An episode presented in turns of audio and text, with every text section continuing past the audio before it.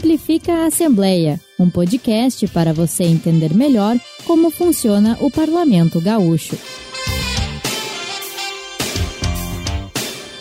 Estamos entrando no ar com mais uma edição do podcast Simplifica a Assembleia. Meu nome é Cristian, comigo aqui, minha colega de sempre, Victoria Urbani. E aí, Vicky? Oi, Christian, quanto tempo? Ah, bastante.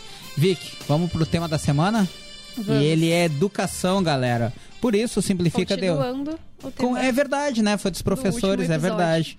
Por isso, o Simplifica de hoje retoma o tema para explicar como é que o parlamento atuou nesse ano para propor o marco legal da educação gaúcha, que é a grande novidade aqui na Assembleia nessa semana. Isso que a gente viu foi a união entre os poderes, as instituições e especialistas para buscar caminhos que possam ajudar a melhorar a educação, o ensino nas escolas gaúchas. Tu sabe, Vicky, que ontem o auditório, né? Ontem também conhecido como quarta-feira, dia 18?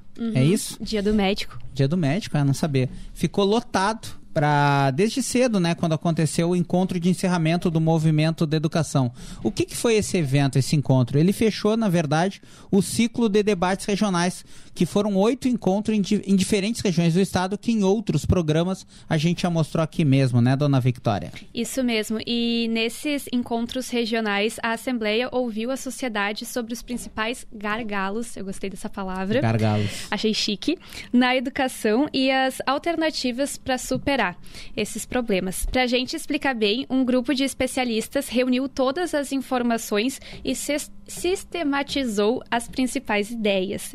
É- Esse, esse parágrafo tem umas palavras bem rebuscadas, É. né?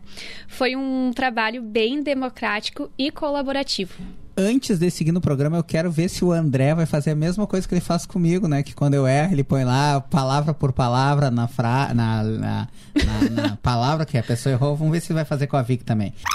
E sis- sistematizou as principais ideias. Vamos voltar ao roteiro aqui. O presidente da Assembleia, né, o deputado Vilmar Zanquim, lembrando que esse é um projeto dessa gestão, apresentou no evento de quarta-feira o resultado desse, desse processo. Ele enfatizou que o chamado Marco Legal da Educação pretende consolidar políticas permanentes para qualificar a educação pública aqui no Estado. Olha, eu acho que a Assembleia cumpriu o seu papel na medida em que oportunizou à sociedade gaúcha colocar sugestões, ah, posicionamentos a respeito de como nós podemos, de forma conjunta, melhorar a qualidade do ensino no nosso Estado.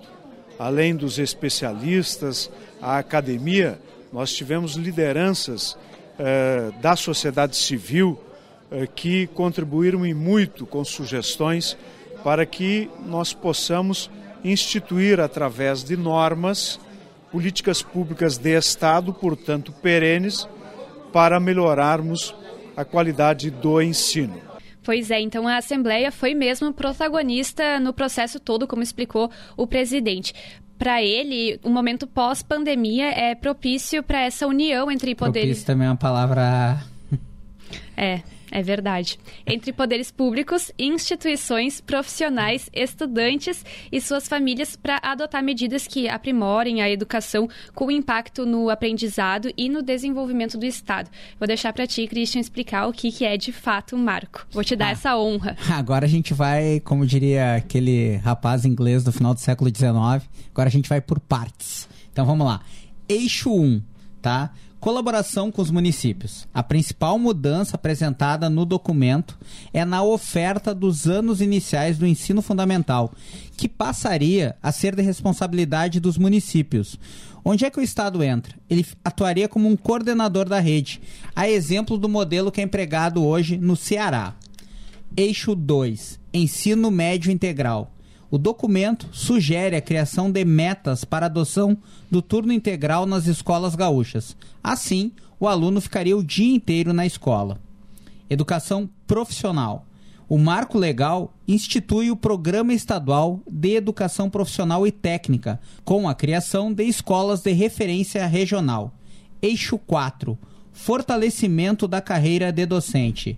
E o eixo 5 é investimento em tecnologia profissional. Entre as propostas, o documento pede ainda que o governador Eduardo Leite né, coloque o regime de urgência para a deliberação do projeto Alfabetiza Tchê e um esforço do governo do estado e das prefeituras para universalizar a cobertura do programa Infância Melhor. Uh, quem quiser mais detalhes sobre essa proposta é só acessar o documento que está completo né, no portal da Assembleia, al.rs.gov.br.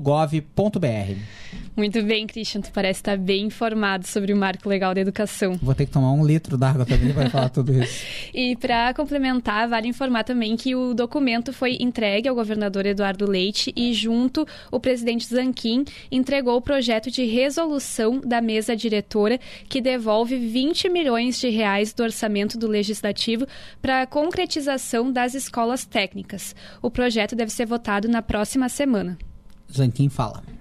Nós já aprovamos na mesa e temos o projeto de resolução já pautado para a reunião do dia 24 desse mês e eu confio na aprovação unânime porque também foi é, subscrito o projeto de lei né, é, e esta ação da Assembleia por todos os parlamentares.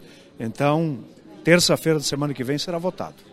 Ainda sobre o marco legal, galera, o presidente da Assembleia informou que o documento vai ser um projeto de lei a ser protocolado, inclusive nos próximos dias. Já as leis específicas que regulamentam políticas públicas com impacto financeiro e que, portanto, não podem ser encaminhadas pelo parlamento, devem ser finalizadas e apresentadas pelo governo até o final de outubro. Inclusive, o governador Eduardo Leite disse em coletiva à imprensa que vai acolher algumas das sugestões apresentadas no marco legal e vai enviar as propostas em forma de projetos para serem votados na Assembleia. Eduardo Leite com a palavra.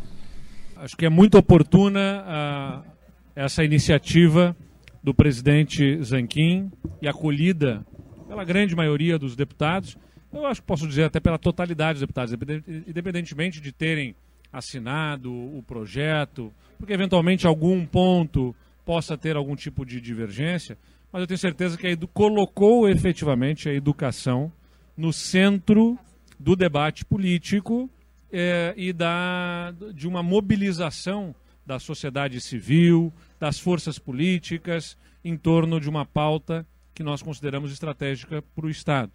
É, a educação é fundamental para a formação do capital humano, estratégico para o desenvolvimento econômico do Rio Grande do Sul. Então, que a gente vê que o Estado está unido e mobilizado para tirar do papel as ideias apresentadas no Marco Legal da Educação, né, Cristian?